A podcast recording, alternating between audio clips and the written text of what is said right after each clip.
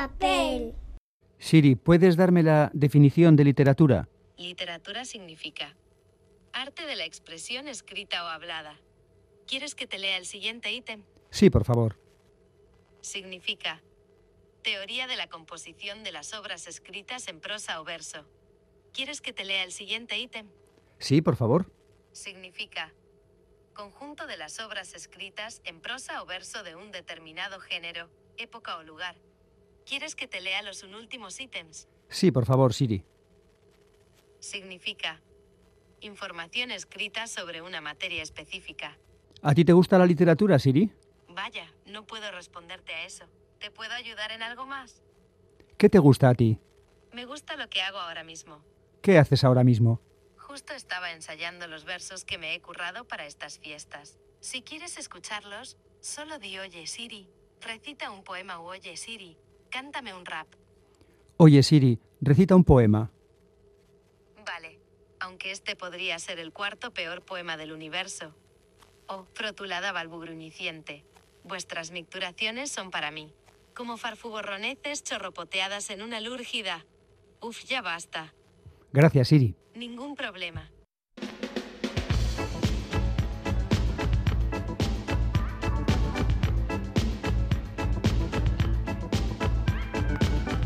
Pompas de papel.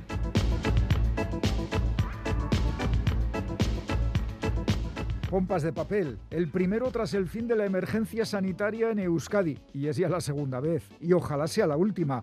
Galder Pérez, Caixo, compañero. Caixo, Caixo, Iñaki, no sé, por sacar algo bueno, no sé, ojalá, ojalá, ojalá. Tantas veces hemos dicho ojalá, que por decir algo bueno quiero decir que, cosa que la pandemia lo que sí ha hecho, creo yo, y pensamos mucha gente, es que haya crecido la afición a la lectura. Pues sí, eh, así lo dicen las estadísticas, las cifras de ventas. Y ah, ¿tú te crees lo de las Y como tú muy bien has dicho, lo que nos comentan la gente que ah, conocemos. Ah. Eh, y parece que están aflorando también las vocaciones literarias. Más gente se está lanzando a escribir, Galder. Sí, cierto. Bueno, bueno, cuidado, ¿eh? Más gente y cada vez más joven. Esta semana, por ejemplo, nos ha sorprendido la noticia del éxito de una escritora vasca de solo 14 años. 14 añitos. Su nombre es Sare Cadaval Fleming, natural de la localidad vizcaína de Munguía y flamante ganadora del decimoséptimo premio Jordi Sierra y Fabra para jóvenes. Para que luego digan Munguía, Munguía, 400 bares y ninguna librería. No me lo creo porque Sare ha leído un montón seguro para escribir. Que se ha convertido en la ganadora más joven de este premio y lo ha hecho con una novela de fantasía titulada el canto del abismo. Segunda novela de esta autora que sintió la vocación de escribir cuando solo tenía 11 años. Toma ya. Bueno, pues Sorionak para, para Sare Cadaval Fleming. En el futuro esperamos hablar con ella en Pompas de Papel o si no en Cultura.eus, que es otro gran programa, otro gran programa de esta emisora. Y mientras tanto, arrancamos el programa de hoy con Félix Dinares, Chani Rodríguez, Ánez Zabala, Quique Martín, Iñaki Calvo, Roberto Mosso, Begoña Yebrago y Sal del Andabaso y Galder Pérez. Luces, micrófono, acción. Ah, pero esto se ve.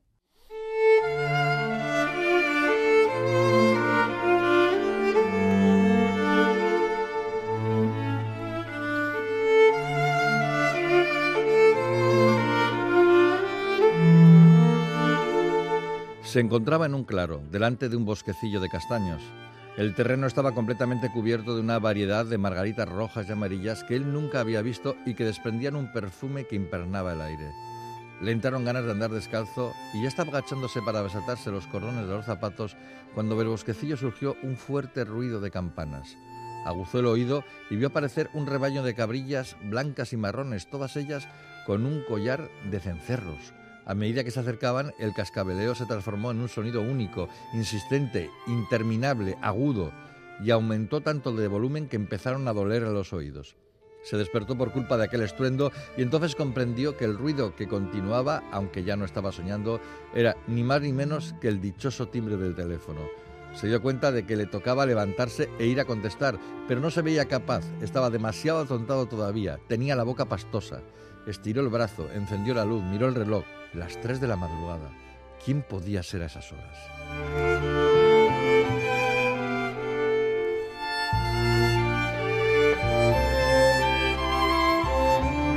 Lo que acabáis de escuchar es el comienzo de una novela titulada El método Catalanotti, una novela escrita por Andrea Camilleri y publicada en castellano por la editorial Salamandra.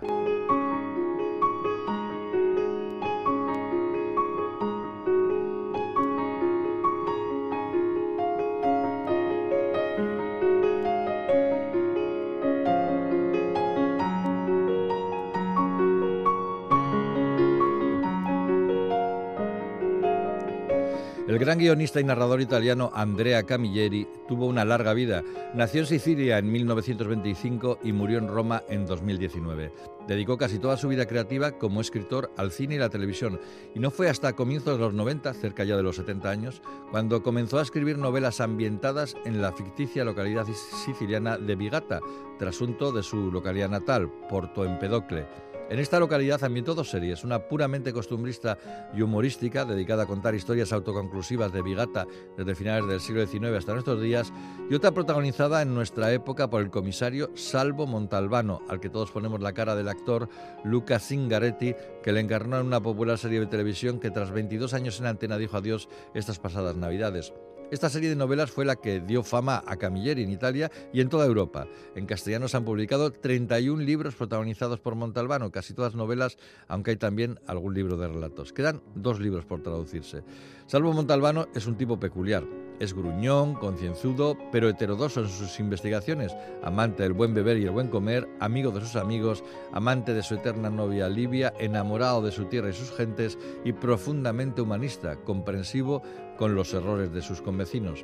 Con el paso del tiempo su vida se ha vuelto hasta cierto punto rutinaria y en el amor no acaba de dar el paso de casarse con Livia, a la que ve de vez en cuando porque no viven en la misma ciudad. Él vive en Sicilia y ella en la península. Pero esta nueva aventura criminal del comisario va a dar un vuelco a su vida. Aunque siguen formando parte del paisaje Libia en la distancia y en la comisaría el subcomisario Mimi Augueiro, al que sus aventuras amorosas siempre meten en problemas, el competente y fiel inspector Fazio, el glotón forense Pascuano y el incompetente y entrañable agente Catarella, con sus trabalenguas imposibles de interpretar, aparece la joven Antonia Nicoletti, la nueva jefa de la científica que pondrá patas arriba el mundo emocional del comisario. Y en medio, la investigación del asesinato de Carmelo Catalanotti, de ahí el título del libro, un prestamista honrado, si se puede utilizar la expresión, amante del teatro y con una habilidad especial para encontrar al perfecto actor para el papel preciso con un método bastante peculiar. Aventura crepuscular de Montalbano, otra novela con diálogos increíbles, dinámicos, brillantes y perfectos, esos diálogos que tanto nos han hecho disfrutar en los libros de Camilleri. Esperamos con ansia las dos últimas entregas de una serie que ha marcado una época dentro de la novela negra europea. Andrea Camilleri, el método Catalanotti en Salamandra.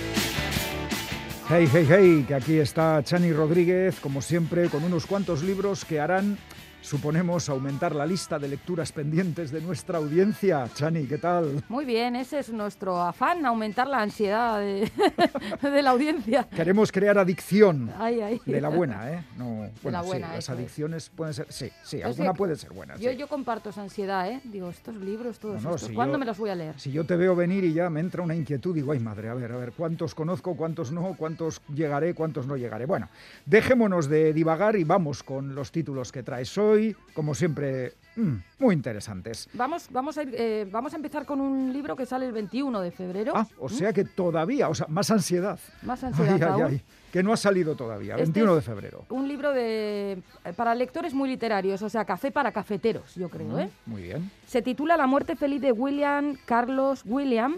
lo ha escrito Marta Ponte Alsina y lo publica Candaya.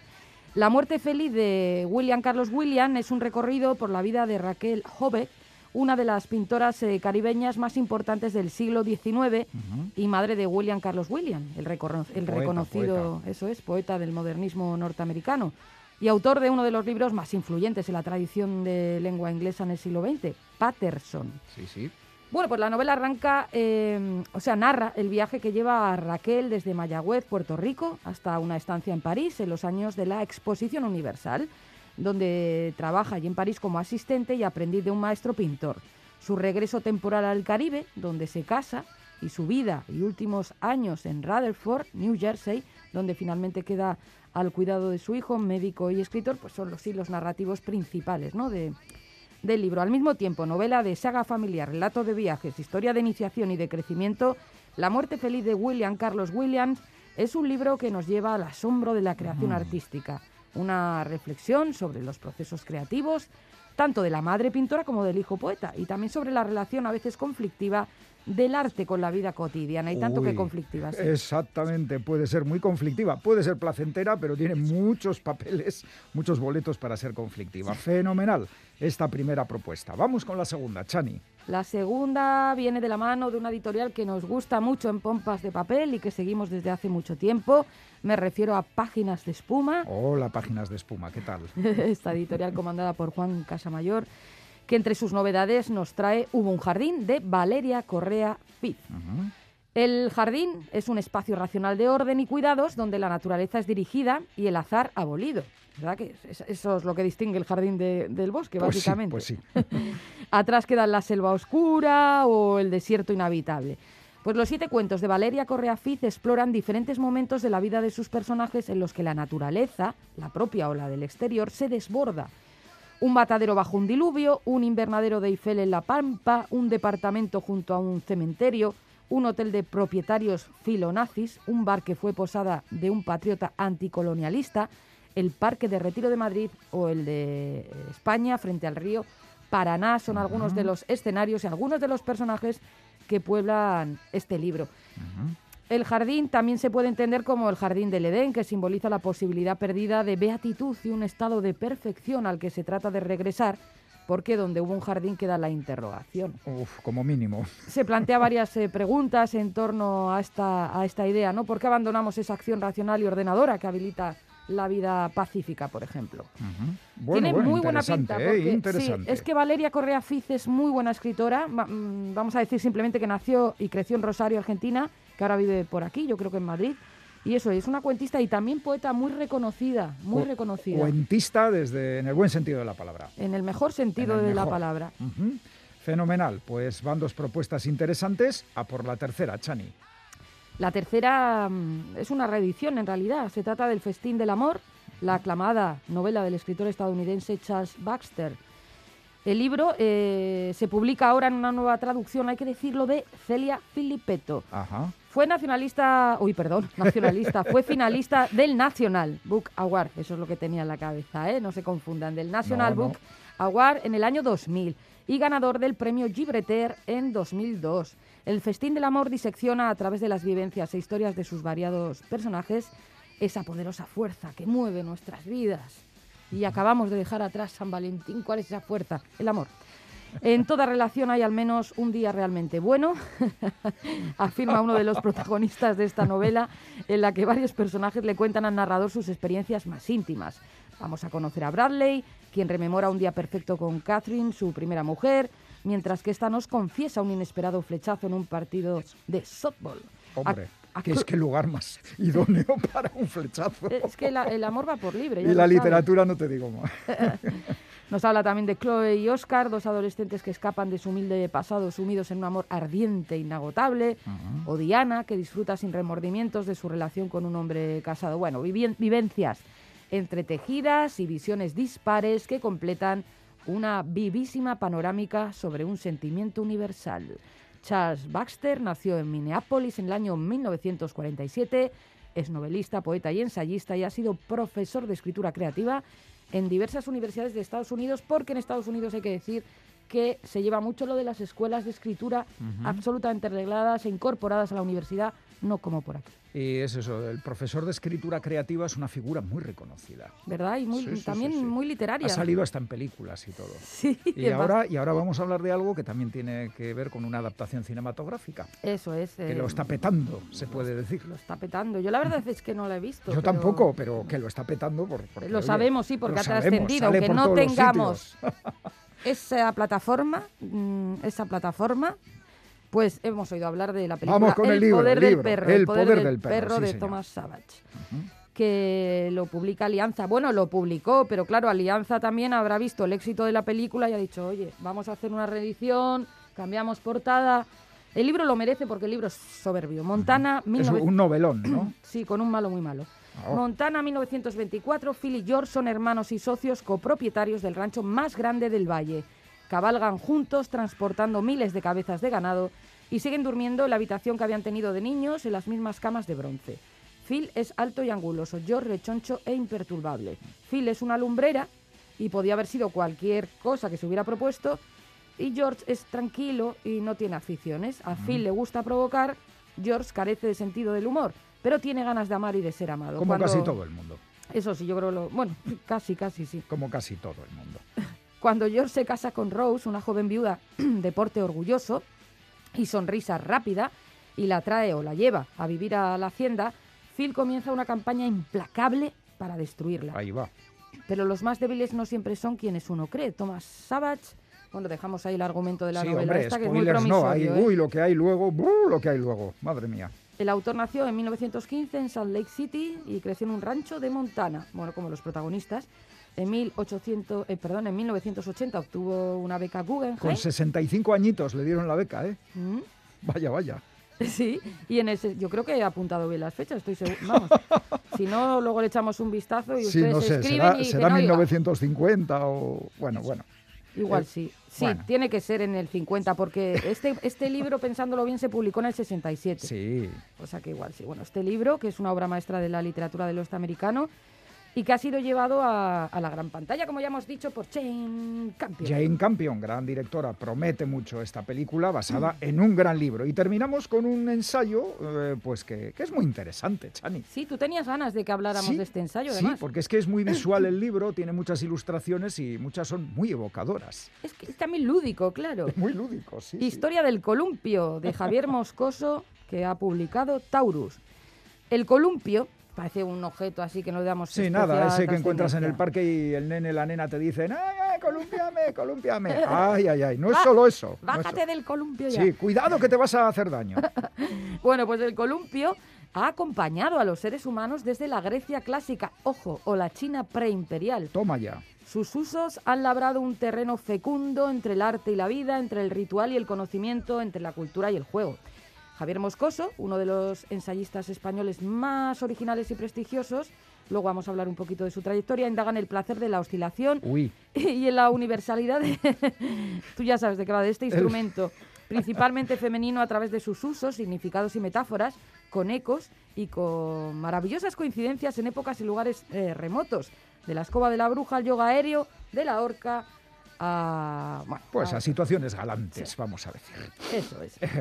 Moscoso explora con brillantez la presencia y el papel del columpio en las obras de Watteau, Fragonard o Goya, entre otros muchos. Sí. El movimiento pendular como juego de transposición, en el que, esto es curioso, la mujer adopta la posición dominante, o las asombrosas zonas de confluencia con otras tradiciones culturales en India, Corea, Tailandia o China, relacionados de la antigüedad con el sexo y con la muerte, empleado por dioses y por locos, instrumento erótico y terapéutico al mismo tiempo, el columpio es un objeto imprescindible, aunque un poco olvidado en la historia universal de la experiencia humana. Chani, no voy a volver a mirar de la misma forma un columpio a partir de ahora. Claro, lo vamos a Y ver. la- es el que- lea este libro también le va a afectar. que tiene mucha historia, mucha Sí, sí, sí, historia sí. que nos recuerda Y muchos significados. Nos la recuerda este profesor de investigación del Instituto de Historia del CSIC, eh, Javier Moscoso, doctor en filosofía, ha sido investigador y profesor visitante en las universidades de Harvard y Chicago, en la Sorbona y más recientemente en el Instituto Max Planck de Historia de la Ciencia en Berlín. Lo decíamos antes que es un ensayista eminente, aunque como parez- el, el tema pueda parecer un poco menor, pero no, en no, absoluto. de, de menor nada. Léanse el libro y comprobarán que no, no es un tema menor. Bueno, ¿qué te parece si repasamos los títulos, autores y editorial? Estupendo. Venga, vamos allá.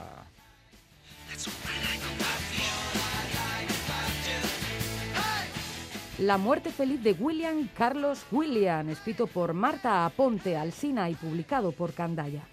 Arte, familia, conflicto, se publica el 21 de febrero, ¿eh? Paciencia. Hubo un jardín, firmado por Valeria Correa Fiz y publicado por Páginas de Espuma. Eh, salidas diversas del Jardín del Edén.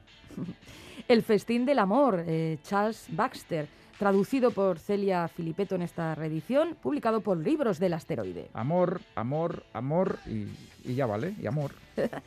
El poder del perro, de Thomas Savage, publicado por Alianza. Novelón con un malo muy malo, que eso siempre vende. Eh, Historia del columpio, firmado por Javier Moscoso y publicado por Taurus. A columpiarse, que es una maravilla. Y el libro está para demostrarlo. Es que ricas, Cochani, Suriñaki. que luego además nos traes otro libro.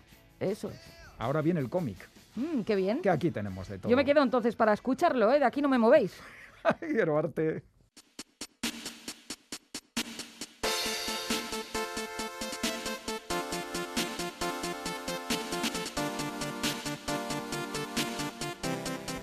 No han pasado ni dos meses de este año 2022 y ya se han publicado varios cómics que llevan la etiqueta de absolutamente imprescindible. Uno de ellos es el que hoy nos ocupa, Túneles, la última obra de Rutu Modan, la autora israelí ganadora de dos premios Eisner y del Gran Premio del Jurado del Festival de Angoulême con dos de sus trabajos anteriores, Metralla y La Propiedad. Rutu Modan es única Nadie más que ella puede contar las historias que cuenta y la forma en la que lo hace. Es una mujer israelí que lucha por entender la realidad de su país. Reconoce su derecho a existir, pero asume las contradicciones del actual Estado judío. Empatiza con los palestinos y sueña con un futuro inclusivo en el que los dos pueblos puedan compartir en paz el mismo territorio. Y mientras espera que sus sueños se cumplan, Ruth Modan hace cómics. El último se titula Túneles y es una maravillosa genialidad que puede compararse con las mejores películas de Berlanga. Si el cineasta valenciano supo retratar con humor y maestría asuntos tan espinosos como la dictadura y la sociedad franquista o la transición, Rutu Modan ha hecho lo mismo con el conflicto palestino-israelí, la persecución de los judíos durante la Segunda Guerra Mundial y ahora con la esencia misma del Estado de Israel. Túneles es la historia de Nili Brossi, la hija de un prestigioso arqueólogo que trata de completar la tarea emprendida junto a su padre cuando era niña y que se interrumpió hace más de 30 años, la búsqueda del Arca de la Alianza. Desaparecida hace más de 2.500 años, el Arca de la Alianza es un objeto mítico, una caja forrada de oro en la que se guardan las tablas de la ley, las piedras grabadas con los diez mandamientos que Dios le dictó a Moisés en el monte Sinaí. Nili y su padre tuvieron que interrumpir la búsqueda del arca en 1987 por el estallido de la primera intifada palestina. Dejaron abiertas unas excavaciones que nuestra protagonista quiere retomar tres décadas después por la aparición de nuevos indicios. Consigue el apoyo financiero de un coleccionista de antigüedades y reúne un equipo de trabajo formado por su hermano, con el que mantiene varias diferencias, un experto arqueólogo judío y cuatro de sus jóvenes discípulos todos ellos personajes pintorescos que coinciden bajo tierra con otro túnel que a su vez están excavando dos hermanos palestinos. Unos buscan un objeto mítico, otros solo intentan conectar con su pueblo, con Cisjordania, porque encima de ellos se alza el muro de separación construido por Israel después de la intifada. Y es así como los contrarios, aunque con distintos intereses, unen sus fuerzas en una aventura en la que aparece incluso el Estado Islámico, aunque con ese punto de parodia del que solo Rutu Modan es capaz. El dibujo recuerda las historias de Tintín y también el guion, que mezcla momentos berlanguianos con las andanzas de Indiana Jones. Conclusión, Túneles de Rutu Modan es una obra maestra del cómic que no puede faltar en ninguna biblioteca, publicada en castellano por Salamandra Graphic. No os la perdáis.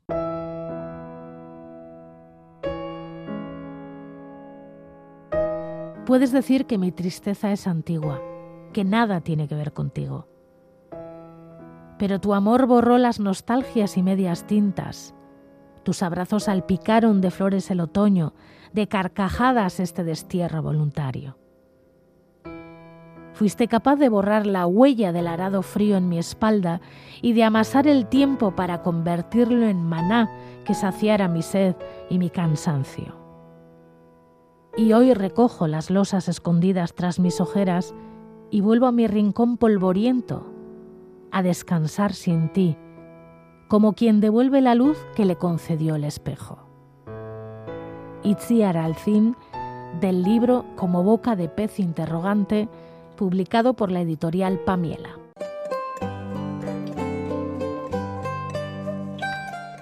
La última vez que tuvimos ocasión de hablar con Luis García Jambrina fue por un libro mm, sobre Unamuno, un libro que se titula La doble muerte de Unamuno, que había escrito junto a Manuel Menchón, que había hecho también un documental sobre Unamuno. Y la verdad es que me resultó un poco extraño hablar con Luis y no hablar de las aventuras de su famoso pesquisidor Fernando de Rojas. Pero bueno, ya hemos vuelto a la normalidad. Luis, hola, ¿qué tal? ¿Cómo estás? Hola, encantado de nuevo. Bueno, aquí vuelve otra vez Fernando de Rojas a sus aventuras. Te desviaste un poco con lo de Unamuno, pero bueno. Bueno, hay eh, puntos de, contacto. Sí, ¿no? Entre gente intelectual que de vez en cuando se, ve metida en situaciones... Y, peleona, intelectual y peleona. Y, en situaciones extraordinarias. Exacto. Bueno, este es el sexto libro ya, ¿no? De, de Fernando de Rojas, se titula El manuscrito de niebla. Les recuerdo que todos los libros de la serie son el manuscrito de algo, empezando por el manuscrito de piedra, pero cronológicamente este sería el tercero así de la serie, ¿no? Quiero decir que tú vas escribiendo conforme la historia exige, sin fijarte demasiado que vaya uno detrás de otro. Sí, no he seguido una cronología en, la serie como ocurre muchas veces en este tipo de, series literarias. Son novelas independientes, autoconclusivas, de modo que puede empezar la serie por cualquiera, por esta, por ejemplo, por esta, que y no hace falta haber leído las anteriores. Bueno, esta es una novela, si se me permite, un poquito más curiosa que las anteriores, porque empieza siendo una novela negra o de investigación, donde nuestro protagonista va investigando, entrevistando a gente, indagando sobre unos hechos, luego se convierte en una road movie y después en una novela de juicios. Eh, ¿En qué estabas pensando? bueno, ha sido el personaje. Yo, yo me dejo llevar por los personajes, simple. Y en este caso encima eran dos.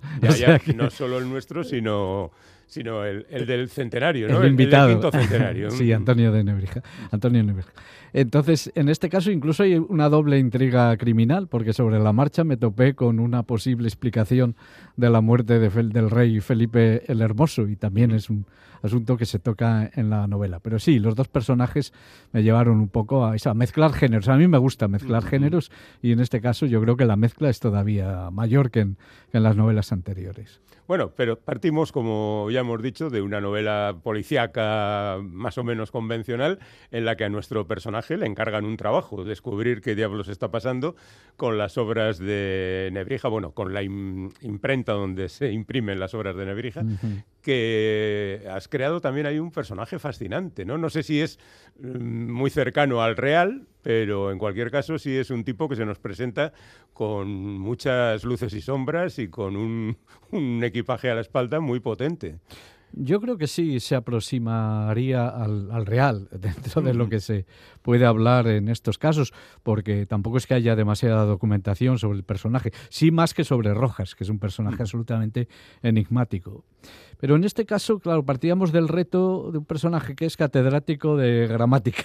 A priori parece muy poco atractivo e interesante, pero si empiezas a escarbar, resulta que tanto su vida, digamos, familiar y cotidiana fue interesante por, por, esas sombras, esas debilidades que tiene su personalidad y luego también porque estuvo metido en muchos fregados, como suele decirse, y era muy, como he dicho antes, muy luchador, muy, muy peleón, siempre estaba en conflicto, tenía muchos enemigos y eso, claro, lo hace tremendamente atractivo. Yo he elegido además, creo, la época más interesante y central de su vida, que tiene que ver con ese eh, proceso al que lo somete, no la Inquisición, sino directamente el inquisidor general de entonces, hmm. Diego de Deza que le tenía un paquete bastante considerable. Pero bueno, oye, hay otra cosa que me ha sorprendido en este libro, en esta ocasión, en referencia a Fernando de Rojas, en la que el autor habla como mal de su Celestina, ¿no?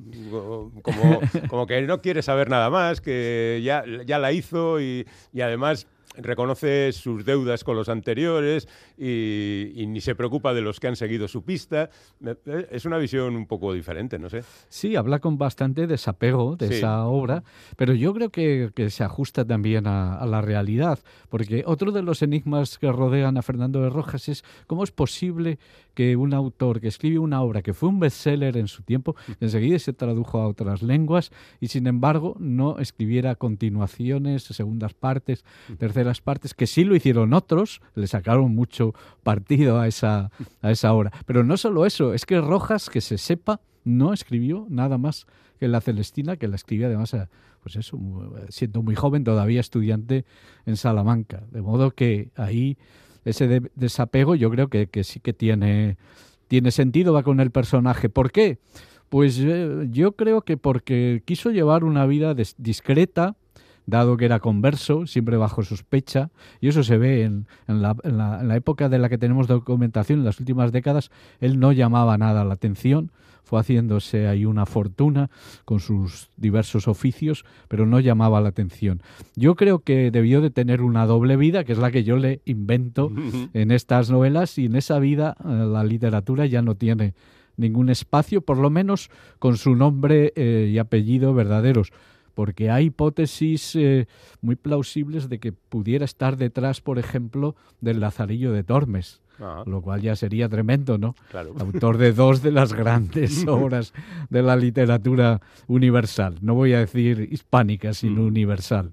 Bueno, Ahí quedan las hipótesis pues, sobre eso, pero bueno, tú has creado un mundo fascinante porque el bueno de Fernando, además de aguantar los gritos que le pega eh, su contratador, pues va investigando entre profesores variados de universidad, impresores, gente de, con tinta en las venas más que sangre, donde se ve también que el personal tenía unas rencillas bastante aparatosas. ¿eh?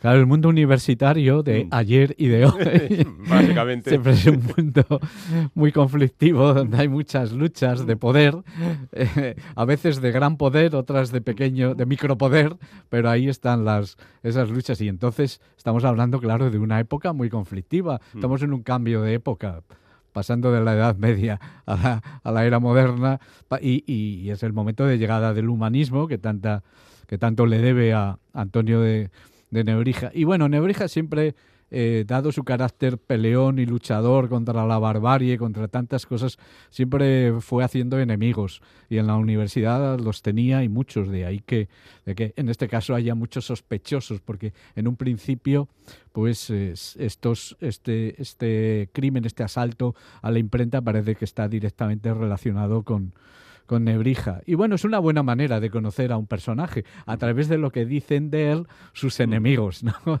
¿La relación con su hijo te la has inventado totalmente o verdaderamente se llevaban tan mal como muestras? Tampoco, tampoco me la he inventado. Eh, quizá yo haya cargado un poquito las tintas, pero no mucho más. Hay un texto de Nebrija, en este, en este caso nada conocido, en el que él habla de, de, su hijo y del nacimiento de su hijo, y ahí se ve que hay una relación muy tensa, una relación de inmenso amor, pero también de resquemor y hasta de odio, porque el hijo mayor, que parece que estaba muy dotado y había tenido una formación privilegiada, no en los lugares convencionales, sino en la corte literaria de Juan de Zúñiga, donde vivía en ese tiempo su padre, sin embargo no quiso seguir los pasos de su padre. Era un vividor. vivía como un marqués. Vivía como un marqués incluso mejor. y, lo que, quería, lo que quería era ser un rentista y disfrutar de la vida. Y eso a Nebrija le llevaban los, los demonios, como, como decía mi abuelo. Y bueno, no me lo he inventado, ya digo, tomo como... Además, a veces me hago eco de sus propias palabras en lo que le dice a su, a su hijo. Y yo creo que estas cosas engrandecen a un personaje y lo hacen más complejo, ¿no? Porque el problema de Nebrija es que está ahí en un pedestal y hay que bajarlo, a, hay que bajarlo a la, a la, realidad, hay que humanizarlo y, bueno, y este tipo de cosas me, me lo facilitaron. En ese viaje que emprenden nuestros protagonistas, además de encontrarse con el hijo de Nebrija, se encuentran con dos asaltantes y entonces hay como una metáfora de la importancia de los libros porque salva de la muerte a Nebrija al parar la estocada mortal, ¿no? Un libro que llevaba en su ropa. Sí, sí, claro, él siempre va con libros a todas partes y hay un libro que le salva de una estocada y otro que le sirve de arma ofensiva o agresiva, que además la utiliza con mucha, con mucha pericia. Bueno, efectivamente es un símbolo de la importancia que, los libros también pueden ser armas armas de defensa, armas de ataque y sobre todo, bueno, de esa lucha enconada que hay en ese momento entre el oscurantismo y, las nuevas ideas, ¿no? Del humanismo que en principio vienen de Italia eh, Nebrija las trae de Italia, de, de, Bolonia, donde, donde se formó, y me apetecía mostrarlo en esa, en esa eh, tesitura ¿no? de tener que defenderse y, y, qué mejor cosa que con, que con los libros. Sí, parece que todo estamos hablando de cosas elevadas, pero al final bajas también a pie de calle y los vecinos se quejan de los malos olores de la imprenta, de, que además es la afectada por el incendio, y, eso es una cuestión muy importante. Oye, que toda la vecindad, todo el patio aquel está eh, soliviantado. Al parecer eran muy contaminantes. Sí, ya me imagino, las tintas. Sobre todo la tinta, mm. fabricar la tinta, que eh, de manera muy resumida, lo, lo cuento también en la novela, pues eso producía un olor muy pestilente. Y en esta novela las imprentas, en su sentido más real y prosaico, están presentes, pero también en su sentido más elevado porque estamos en el momento de desarrollo y expansión de la imprenta. La vida de Nebrija va absolutamente ligada a esto porque él nace en el mismo momento que nace la imprenta, mm. se desarrolla con ella y sin él la imprenta en, España y concretamente en Salamanca, que es el gran foco cultural, no hubiera sido lo, mismo. Pero habría que mostrar la otra cara de las mm. imprentas. Y luego están los antivacunas, o sea, los antiimprentas, ¿no? que dicen que eso es una aberración y que no estaban los planes de Dios. No, no, al contrario, es obra de Satanás. Por eso. Y como tal obra de Satanás había que combatirla. Bueno, habrá más, ¿no? Más novelas de, Fernando. Dos, por lo menos. Dos, por lo menos. Voy de cuatro en cuatro, de tetralogía en tetralogía. Yo creo que es un personaje que da para mucho y sobre todo la época y, los escenarios por los que los podría moverse. Y el siguiente tendrá lugar en Roma, nada menos que, Roma, donde se cuecen tantas cosas en ese muchas intrigas. momento. Muchas intrigas, sí.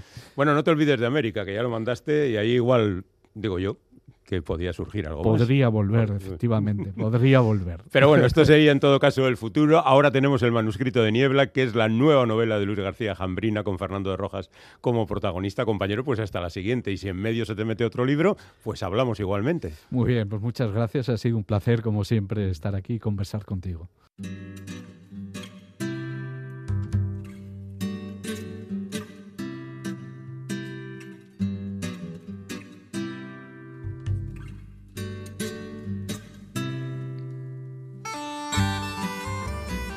No les enseñaban a nadar, a pesar de vivir en la ría. El agua estaba muy fría porque era noviembre. El agua estaba negra. Los peces arañaban calor de la superficie. Cuando el niño se cansó de mover los brazos y se hundió, ya nadie pudo ver más. Todavía se levantaba un poco de espuma cuando el otro niño dijo desde el petril que un perro se había caído. Después se arrepintió y pidió ayuda.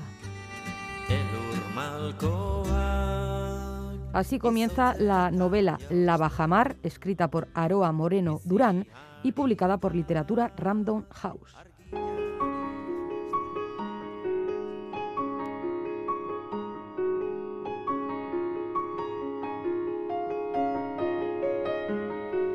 La Bajamar de Aroa Moreno relata la historia de tres mujeres, de tres madres, de tres generaciones, abuela, madre e hija, sumidas en, en conflictos.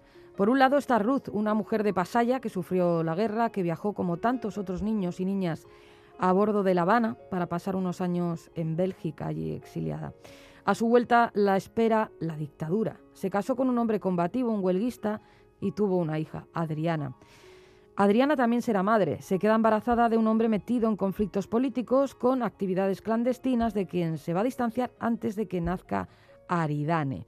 Aridane es, por tanto, la tercera generación que crecerá también en Pasaya, rodeada de violencia, dolida con su madre porque no ha querido explicarle demasiadas cosas eh, sobre el padre y que acaba yéndose a vivir a Madrid, donde conoce a Iván y tiene eh, Aridane una hija, Ruth. Ruth como la abuela de Aridane. Hay una extraña relación entre las mujeres maternas de una familia, leemos. La célula de la que nació mi hija fue fabricada a la vez que yo en el útero de mi madre. Mi hija, en su sentido más primigenio, en su más completo no sentido, en esa forma de ser inexplicable, de lo que solo existe potencialmente antes de ser, de alguna manera ella también estuvo dentro de mi madre conmigo, dice Adriana. Y ciertamente parecen unidas todas estas mujeres por un vínculo que trascendiera la, la genética, por una especie de rara, misteriosa herencia.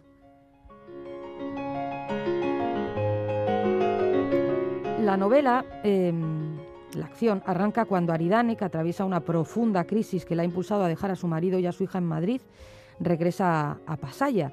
Quiere hacer un documental sobre la vida de su abuela y graba las conversaciones que mantiene con ella, los recuerdos que ella le cuenta de la guerra, de su estancia en Bélgica. Eh, con su madre eh, se desenvuelve de forma distante, ortopédica, lastradas ambas por lo que no se han dicho, por los silencios. Aridane se reencuentra también con John, quien fuera su amor de juventud, un hombre a quien parece no haber olvidado del todo, o tal vez sí. Las tres mujeres, abuela, madre e hija, han tenido unas maternidades muy poco pacíficas y vamos a ir conociendo sus intimidades, sus razones y comprendiendo también que en esa familia hay grandes, muy grandes secretos que las van a condicionar. Pasaya es el escenario de esta novela y casi, como se suele decir, un personaje más. La Pasaya que va desde la guerra civil hasta la democracia con todos los cambios que ello eh, conlleva. El mar pega fuerte sobre las balconadas de los restaurantes, observa Aridane. Los tejados a dos aguas, cuya bisectriz parte los edificios en dos y traza una línea entre las viviendas, con los marcos de las ventanas y las barandillas de los balcones, todos de diferente color, pintados con los sobrantes de las barcas. Sobre la puerta de la taberna, una red de pescadores y una cesta de mimbre, una boya antigua, una taza de peltre, objetos viejos colgados que indican algo. Aquí se bebe pensando en el pasado. La estructura de la novela alterna las voces de las tres mujeres y alterna, por tanto, pues las tres épocas que refleja este libro. Cada una de ellas está narrada con un alto grado de detalle, algo que evidencia que Moreno ha desarrollado un concienzudo trabajo de documentación. De entre todo ese trabajo destacan las grabaciones de las conversaciones que el pintor y escritor Jesús María Cormán de Pasaya mantuvo con su madre, una mujer que también viajó a bordo de La Habana. La Bajamar es una novela que se interroga sobre los cuidados y sobre la oportunidad de los silencios y llega tras La hija del comunista que en 2017 fue galardonada con el premio Ojo Crítico de Narrativa.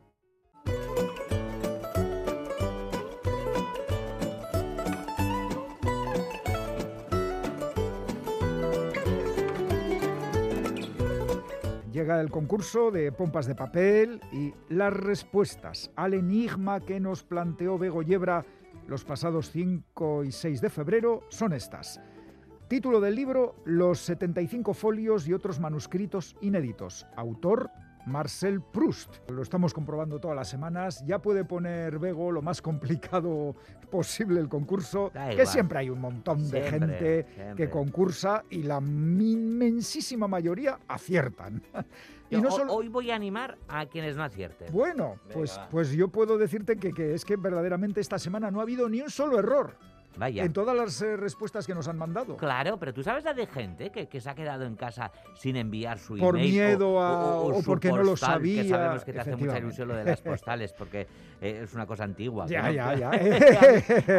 no, pero tú sabes la de gente que se ha quedado sin mandar la respuesta Por no, no tenerlo seguro. No pasa nada, tenemos arconada. Hombre, qué majo es. Siempre con la frase adecuada, Galder Pérez. Bueno, si te parece, vamos a repasar algunos de esos correos que además de la respuesta nos mandan algún comentario sobre el autor, la obra o sobre lo que están leyendo estas personas. Y mira, por ejemplo, eh, Iñaki desde Donostia nos dice, Caixo amigos, amigas, nuestro amigo Marcel Proust de esta semana fue un novelista francés muy importante, efectivamente. Y ahí van algunos datos sobre su vida. Tras la muerte de sus padres, sobre todo tras la de su madre en 1905, su frágil salud se deterioró mucho a causa del asma y la depresión por la pérdida materna. Permaneció recluido durante 15 años en el 102 del Boulevard Haussmann en París, donde hizo cubrir las paredes de corcho para aislarse de ruidos y dedicarse sin ser molestado a su obra maestra, En busca del tiempo perdido. Mm. Vivía exclusivamente de noche, tomando café en grandes cantidades y casi sin comer. En nuestro caso, la obra Los 75 folios y otros manuscritos inéditos fueron los que dieron origen a su obra maestra. Y nos dice Iñaki de Donostia que el 9 de febrero le llegaron los libros del premio Esquerri Casco. Es que Iñaki efectivamente fue premiado en otro concurso de pompas. A menos sea porque tú te llamas Iñaki. Eh, no, no, no, para nada, para nada. Y otro Iñaki de Guecho, que también acierta la respuesta, nos dice, nos dice de que el autor es Valentin Louis Georges Eugène Marcel Proust, novelista, ensayista y crítico francés, nacido en París el día 10 de julio de 1871 y que falleció en esta misma ciudad el 18 de noviembre de 1922. Fue premio Goncourt en 1919. Y otra oyente, en este caso Lourdes de Azcoitia, nos dice, Caixo, la respuesta de esta semana es los 75 folios y otros manuscritos inéditos de Marcel Proust. Estoy leyendo Ereikun Characó Materialá, de Eider Rodríguez. Me cuesta coger la novela, está muy bien escrita, pero la temática muy real es muy triste. Refleja muy bien lo que ha vivido una familia con un padre alcohólico. Bueno, bueno. Y alguna más, por ejemplo, eh, fíjate, Asier, desde Zaya, nos dice, la solución del concurso es Marcel Proust, los 75 folios y otros manuscritos inéditos. Estoy precisamente ahora con la tercera parte de En busca del tiempo perdido, nos dice Asier. Y os aseguro que me está costando. Ah, sinceridad, sinceridad. Asier de Zaya, no falla. Asier de Zaya. Y uno más, eh, José Ramón de Baracaldo, nos dice, hola pomperos y pomperas, los 75 folios y otros manuscritos inéditos de Marcel Proust. Precisamente ando enfrascado en la lectura de la edición de Valdemar de A la búsqueda del tiempo perdido en su centenario. Eso sí, lectura de largo alcance. Pues perfecto. Ahí estamos con nuestros oyentes que nos comentan, aciertan la pregunta, pero claro, solo hay tres elegidos, tres premiados. ¿Qué te parece si les mencionamos? Me parece bien. Yo, yo voy a hacer rollo de Moulin Rouge, ¿vale? Ya que estamos hablando en París y tal. Oh, la, el, la. el Cancan voy a hacer, ¿vale? Monsieur Galder. oh la la, très bien. Venga, vamos allá. La de años que estaba yo en el Moulin Rouge, ahí con mis faldas bailando el Cancan. ¿Cómo levanta la pierna? Pero luego me ficharon aquí en pompas de papel. Ya, ya, te apartaron de la escena, ya, ya. Y lo que he engordado sin bailar el Cancan. leer y leer y no bailar. Ay, Dios mío. Y de vez en cuando grabar alguna cosa para este gran programa. Bueno, vamos ya con los premios a tres oyentes de pompas. Pero está grabado. Esto es en, ah. riguroso directo ah. hoy, el próximo día ya veremos. A ver si es ¡Ay, sí, me he pellizcado! Es en directo. Vamos ya con los premios a tres oyentes de Pompas que han acertado las respuestas. Libro Los 75 folios y otros manuscritos inéditos. Autor Marcel Proust. El primer lote de libros es para... Chan, chan, chan, chan, chan, chan, chan. Marian Carasa, de Donostia. El segundo lote de libros es para... Chan, chan, chan, chan, chan, chan, chan. Xavier Díaz Silvestre, de Busturia. Y el tercer lote de libros es para... Miren Alberdi Zabala de Yucmayor, Islas Baleares. Toma ya. Toma ya. en las Baleares. En las Baleares, qué bien estará allí, miren. Bueno, Sorionaca los tres, Marian, Xavier y Miren, os recordamos que para participar en el concurso de pompas podéis mandar las respuestas a la dirección de correo electrónico pompas.eitv.eus y podéis también, si queréis, enviarnos una carta o una postal a esta dirección, Pompas de Papel, Radio Euskadi, Capuchinos de Basurto 2, 48013, Bilbao. Vamos con el concurso de pompas, el nuevo, las pistas como siempre nos las da Bego Yebra.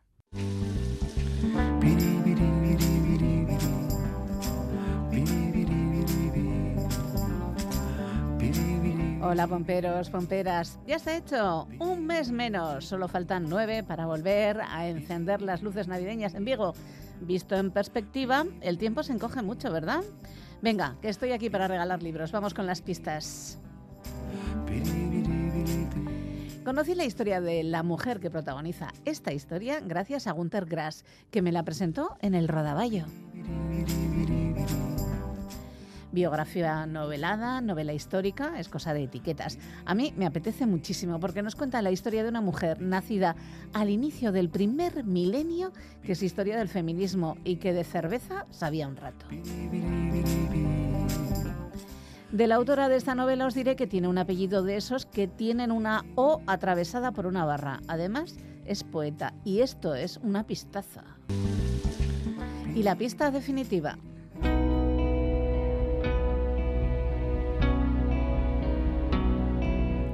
Hay un techo, pero todavía no hay techo.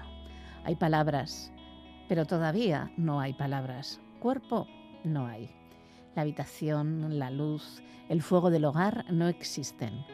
Un gemido, un grito vibrante que se propaga en todas las direcciones, que hiende el aire, se detiene en los cuerpos, la cama, la mesa, la ventana, blanco.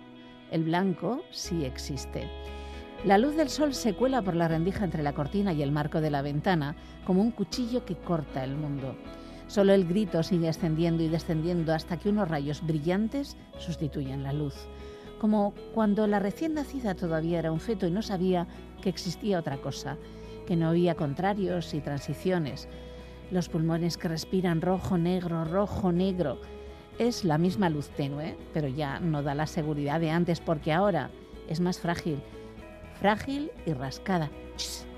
Solo son sus párpados, los abres y los cierras. No hay nada que temer. Que la suerte os acompañe. Bye bye, love. Azkenean ez da hotzik izango. Esaten jakinez nizunarentzat. Ez da denborarik izango beti egin izan genuen bezala, deselkartzeko. Ez, eta ere gaurkoa bezala, hain berezika antz daitekeen beste arratzalderik izango. Zeinetan anaiko ordu eta oroitez bai daude. Azperra eta melankonia, berriro biribilka daitezen, urrun daude dagoeneko. Eta guztiak aurrera jarraitzen du ezinbestean. Nien naiz gehiago izango, zutaz oroituko den ura. Maria Jose Kerejeta, bai bai lo. Ez ezagun baten kuadernoa.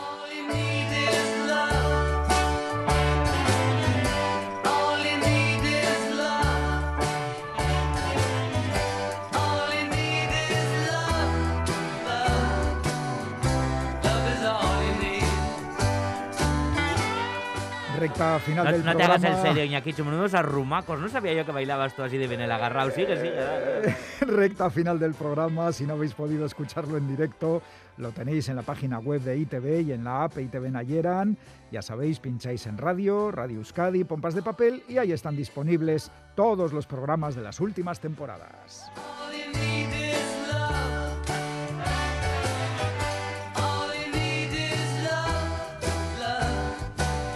Todo lo que necesitas es amor. Con Ane- oye, ay, Iñaki, me estás pisando el vestido del cancán. Que nunca Llego ha sido a- muy hábil yo. Es que llego a saber que terminamos bailando, que Ay, agarrado, si no me pongo el vestido del cancán. Ay, vaya, pues eh, Galder con Anne Zavala recitando versos de María José Querejeta y música de los Beatles. Terminamos Pompas de Papel. Pues sí, semana tras semana aquí estaremos contagiando la lectura cual virus de la literatura. Quique Martín, Feliz Dinares, Ane Zabalachani, Rodríguez Iñaki Calvo. Goizal del Andabaso, Roberto Mosso, Begoña Yebra y Galder Pérez. Así terminamos. Esquerri Cascodeno y Agur. Bye bye, love.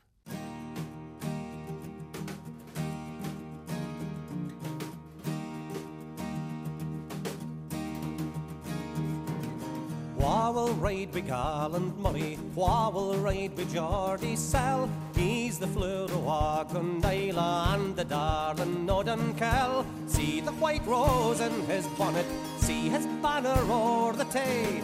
His good sort he knew has drawn it and he's flung the sheath away.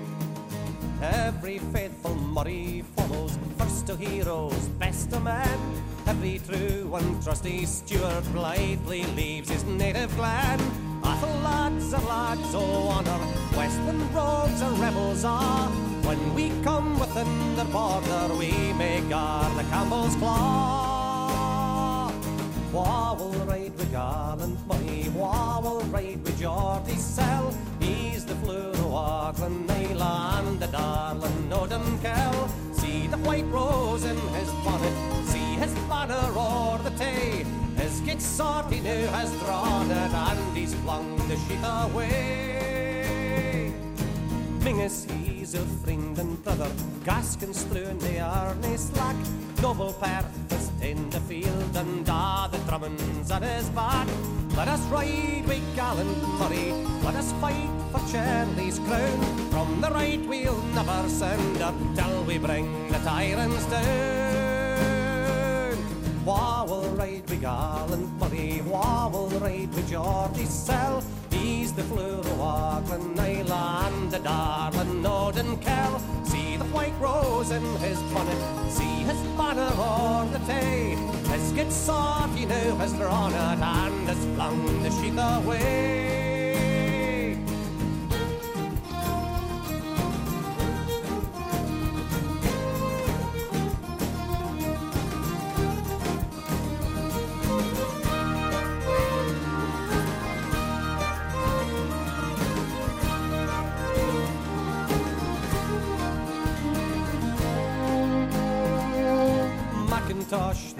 The gallant soldier, way the Grahams and Gordons gay. They obtained the field of honour, spite of all the chiefs could say. Point the musket, bend the rapier, shift the brogue for Lowland shoe. Stir the dark and face the danger, Macintosh has all to do. Wha will ride the gallant Murray, wha will ride the Geordie Sell. He's the blue of the Naila and the darling Northern Cal. his banner o'er the day, His good sword he now has drawn it, and he's flung the sheath away. Wah will raid the gallant Murray, wah will raid the Geordie cell.